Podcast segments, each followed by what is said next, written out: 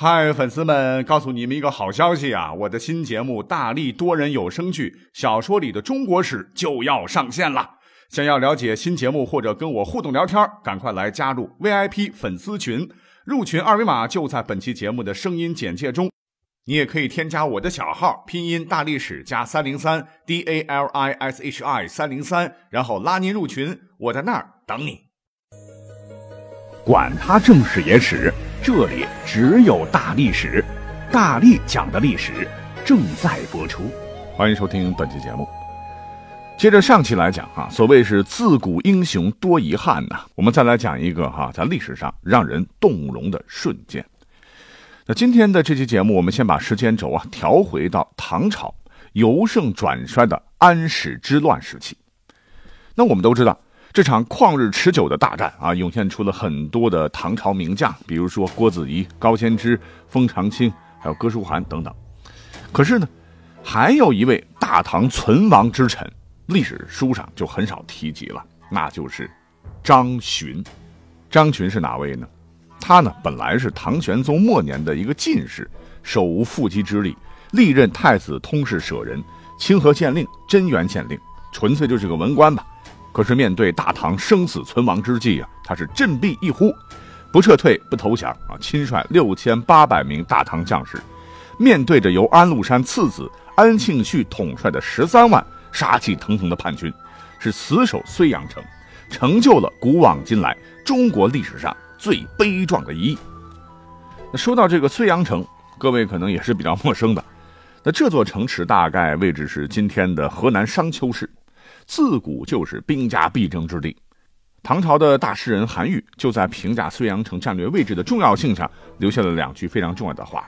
他说：“无睢阳即无江淮，无睢阳即无大唐。”也就是说，守住了睢阳，就能够遏制叛军的继续南下，也就保住了大唐的半壁江山和江淮丰厚的财源，可以为大唐王朝的反攻赢得宝贵的时间。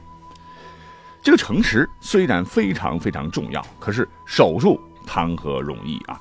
刚才讲了，装备精良、气势正盛的叛军，VS 六千八百名毫无补给、士气低落的唐军，哎，这实力相差太过悬殊，所以攻城之战一开始就注定了，这一定是一场血流成河的恶战。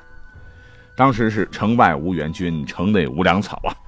张巡一方呢，在攻城战。打响之前，内部分歧还非常严重，因为很多将士都主张咱呐保命要紧，要不然跑吧，要不然投降吧。其中呀有六名主要将领是思想动摇，暗中联合，一起跑到张巡那里，是哭诉说啊，咱手底下这些兵啊，都是周围城池依附过来的散兵游勇，衣衫褴褛，面目憔悴，这仗还用打吗？胜负已分，为什么还要豁上性命为大势已去的大唐卖命呢？干脆咱们归顺得了。这个张巡作为统帅，听完众人的话，只是轻轻地说：“好吧，明天我会把所有将领都找来，我们一起来商量投降的事宜。”可是等到第二天，这六个人再到堂上找张巡，一瞅直接愣住了。为什么呢？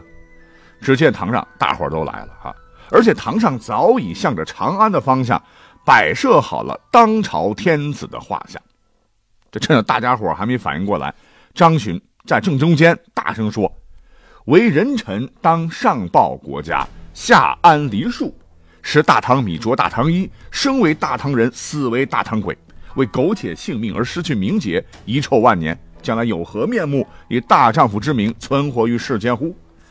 愤然说罢，这个张巡是面向画像，双膝跪下，三呼万岁时，失声痛哭起来。当时所有的人看到此情此景，都忍不住流下了热泪。身为男儿不尽忠报国，跟蝼蚁蛆虫有何区别呢？大家伙是紧握拳头，高声宣誓，要为大唐流尽最后一滴血，与城池共存亡。等到这个内部安定了啊，战斗打响了，那面对叛军潮水般的涌来，唐军在张巡的带领下是浴血奋战，打退了敌人一次又一次的进攻。小小的居阳城竟然守了四个多月，而且双方整整较量了四百多回合。虽然说守军是越战人越少啊，可是睢阳城上大唐的军旗依然是屹立不倒，迎风飘扬。在这里不得不说，张巡绝对是一个军事奇才啊！他守城和其他将领不一样，是既守城又不拘泥于守，就这么点人，十几万人围着，却时不时的主动出城攻击敌军，是神出鬼没，让叛军吃尽苦头。你比方说有一次，就在叛军埋锅做饭、防守松懈的时候，这张许是突然大开城门。派出大将南霁云，领着敢死队直接冲向了敌阵核心区啊！直接是杀向了安庆绪手下一个非常重要的将领，叫尹子奇的主帅的大帐处。这叛军当时直接懵了，你这不按规则出牌啊！司令部你都敢来？于是，在一阵砍杀中啊，把叛军的帅旗都给夺了，是全身而退，气得安庆绪是直跳脚。那话说呢，叛军还有一个少数民族的大酋长。曾经呢，也是亲率一千多名重甲骑兵，是牛逼哄哄的跑到城下挑衅，高喊张巡出来受死！妈呀呀呀呀！而张巡这边呢是避其锋芒，挂起免战牌，就是不出城。这个酋长就很得意了啊，说唐军有甚厉害，碰到我那还不是怂包一个？是天天领着骑兵来耀武扬威一番。但这老兄可不知道啊。就在他以为唐军已经被吓破胆，自个儿放松警惕，有一次又来到城下臭屁的时候，这李寻呢是早早暗中派出数十名死士埋伏在护城河的河道里面，拿着钩枪、陌刀、唐弩，就等着他和骑兵来上钩。那这个酋长是真糗了啊！刚到城边，突然听到咚一声鼓响，这是一个信号啊！城上的将士们是齐声大喊。大唐万岁！大唐万岁！啊，是鼓声大震，杀声震天。埋伏的唐兵这时候都是一跃而起，搂马腿的搂马腿，砍人的砍人。那敌人是人仰马翻呢，相互践踏，乱成一团的。趁势，这几个勇士直接就把这个酋长给活捉了。那后头的叛军一看，这还得了？赶紧救！哪知道迎接他们的是一阵箭弩。上去就是个死啊！啊，无奈只能眼睁睁的看着唐军跟这个捆粽子一样，就捆着这个酋长，攀着绳子上墙回城的。那这个酋长过去可能就是成了肉羹了哈。那这一次主帅尹子奇真是再也坐不住了哈。万一这个事情被老大安庆绪知道，那还不被扒了皮？是闻讯出城啊，站在众将的中间，向城上焦急的眺望，而他的死对头。张巡当时也在城上，他料定啊，敌方主帅一定得得得出来瞅一眼，哎，就想着哈，让百步穿杨的狙击手一箭射死他。可就是有一个大问题，就是不知道尹子奇这哥们儿长啥样。那时候也没有照相机，奈何呀？可别人可能就是无计可施了，可张巡足智多谋啊，啊，是让弓箭手直接先用草木棍当箭。射向城下那一堆的将领，嗖嗖嗖射过去啊！这中箭的敌将一看，哎呀，没流血，哈，破草木棍，看来他们是没箭使了啊！是忙不迭的就举着这个箭杆啊，向尹子奇报告。我们都说脑袋是很重要的部位，好吗？这尹子奇一下子就暴露了，来，给我狠狠的朝那个人射。结果嗖的一声，冷箭飞过啊，不偏不倚。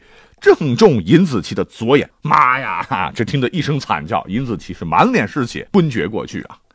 连主帅都扑街了，那赶紧撤吧！啊，撒丫子跑吧！这个叛军就如潮水般撤退了几十里。那这个时候，按道理说，应该是张群和大家伙一起突围的最佳时机了。可是当时呢，没有一个人要走。大伙都知道啊，这个城绝对不能丢啊！丢了，大唐可就完了，是要继续坚守。那话说呢，这个尹子奇命大，一个多月以后呢，成了独眼龙的这个尹子奇又亲率大军再次围住了睢阳城，要报一箭之仇。那战斗就更激烈了哈，几十名叛军将领都在攻城战中被唐军杀掉，城下的尸体呢也堆成了小山。可是敌军呢还是一时攻不进去，直到战斗打响的第四个月，那时候已经是将近十月初了啊，天气很寒冷。守军呢很多人得了风寒，再加上没吃没喝的哈，已经精疲力尽了啊，每个人都没有办法站起来了。所以城破之际呢，据史料载啊，张巡是向西再次跪拜天子，说：“微臣力竭不支，生不能报答陛下，死当为厉鬼鸡贼。啊，剩下的人听罢都是痛哭呜咽，不能仰视，城随即陷落。那等到叛军入城的时候，城里边的一幕幕啊，让敌军是全震惊了啊！原来城里边的老百姓加上守军，最初应该还有几万人，可是到这时候，点点人数啊，只剩下四百人了。就是这四百人，要不是生了病，饿得皮包骨头啊，实在是没力气了，还不知道睢阳城啥时候能破。那在这里要说一下。张巡在这次战斗当中确实是有勇有谋啊，为大唐最终啊扭缓过劲儿来、扭转乾坤做了重要的贡献。可是，为什么知道这位传奇将领的人，直到现在都很少很少呢？原因是在他守城的时候，他做了一个惨无人道的决定，那就是吃人肉。其实围城战刚刚打响的时候，城内早就没有粮食了，啊，临近周边呢。是有两个唐军控制的城，兵源和粮食是充裕的，但是问题啊，唐朝的这个官员也是非常的腐败无能啊，因为这两个长官分属不同的帮派，各怀鬼胎，就害怕对方趁乱占领自个儿地盘，都坐看睢阳危急，不肯出兵相救。张群也是没有办法，曾经是派了大将南霁云来求兵，结果呢，有一座城市闭门不开，只是从城墙上扔下了上千的布匹。可是布匹能当粮食吃吗？而另一城的长官呢，是先派兵去拦截这个南霁云，没想到南霁云非常厉害，一个个都挑落马下，害怕了啊，被迫请南霁云进城，是大摆筵席呀，请南将军吃饭。可是呢，给粮给兵是一字不提，还劝这个南霁云说：“说这个城啊，守是守不住的，干脆就献了得了哈，救也白救。不过南将军看你这么勇猛啊，你也别回去了，就在我这混得了。”当时啊，这个南将军看到满桌子的大鱼大肉，又听到啊同是大唐官员的这个城的主官这么不要脸的说，当时就忍不住流下了热泪。他说：“昨天我冲出居阳，将士们已经一个月没有吃上半粒米了，是吃树皮、吃草根坚持战斗。现在你不肯出兵相救也就罢了，还请我大鱼大肉，我怎么能下咽呢？我怎么能对得起那些兄弟们呢？”罢罢罢啊！张大人派给我的任务我没有完成，我羞愧难当，只能留下一纸以示信。言毕，这南霁云是噌楞拔出佩刀，是哐当一声剁下一指，这血呼啦喳的，把饭桌子上的一堆人都惊的是目瞪口呆啊！就在他们还没反应过来的时候，南霁云是头也没回，一口东西也没有吃，是立马纵马离城啊！而此时的居阳城啊，那真叫一个惨呐！啊，无人救援，没粮食怎么办？草根树皮都吃完了，就吃战马；战马吃完了，就吃老鼠麻雀。最后老鼠麻雀也没得，张巡只能痛苦地做出了刚才讲到的那个惨绝人寰的决定：吃人。张巡先从自个儿家开始啊，是亲手杀了自己的爱妾；别的将领呢，也是杀死自己的家人来充当大军的军粮。接着是城中的妇女，接着是老弱病残，都一个个被杀死，食之。所以等到城破的时候啊，除去战死的唐军，全城几万人，也就只剩下前头讲的四百人了。那话说呢，只剩下一只眼的尹子奇，这一进城啊啊，就让手下把那个自个儿想碎尸万段的张巡押过来。可一看，迎面而来的这个五花大绑的张巡，虽然是骨瘦如柴、披头散发，却是昂首挺胸，真是威武不能屈啊！尹子奇非常的泄气。跟他想的不一样，哎，他就问张巡说：“文公督战，大呼者资裂血面，角齿皆碎，何至于此？”你大声督战，怒目圆睁，眼角都崩裂了，哈，满面是血，而且你这个牙齿咬着咬着都咬碎了啊！你说何必要这样呢？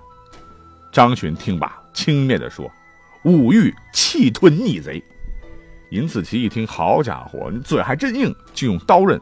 让剃割张巡的嘴唇，好不容易撬开张巡的嘴，一看，他满口的牙，这嘴里边只剩下三颗牙齿了。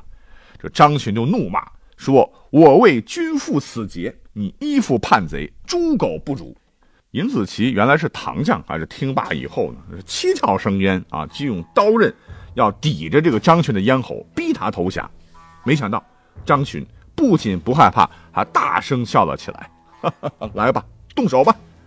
哎，这真是个硬骨头啊！尹子奇是碰了一鼻子灰，面上可下不来了哈。他又来到南霁云面前，劝他投降，可南霁云是任凭你怎么说，是低头一声不吭。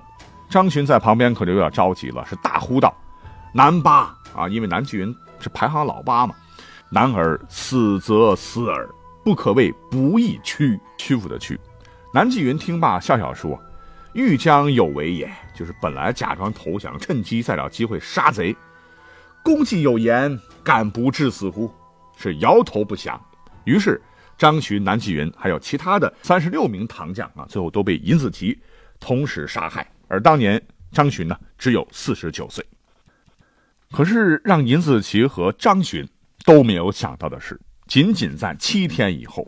唐朝当时的广平王啊，就率领大军，杀进了叛军的老巢洛阳，杀了爹当了皇帝的这个安庆绪，仓皇出逃。又过了三天，尹子吉在陈留这个地方被唐军杀死。也就是说，此时距离城破、张巡等被杀害才十天而已。哎，这个故事说起来真是让人唏嘘啊。那从古代到现代呢？啊，所以有很多人就说张巡呐是吃人肉，太过残忍，不配当正面人物。这也就是张巡在历史上一直被忽视的一个重要原因。其实啊，到底他是大唐的英雄，还是该下地狱的杀人狂魔啊？或许，我个人觉得啊，除了曲阳城中的老弱妇孺，我们真的是没有资格是骂他的。毕竟啊，我们都不是这段历史的当事人或者是创造者，我们就把这个事儿当故事听听就好了。好，感谢各位收听本期节目，下期再会。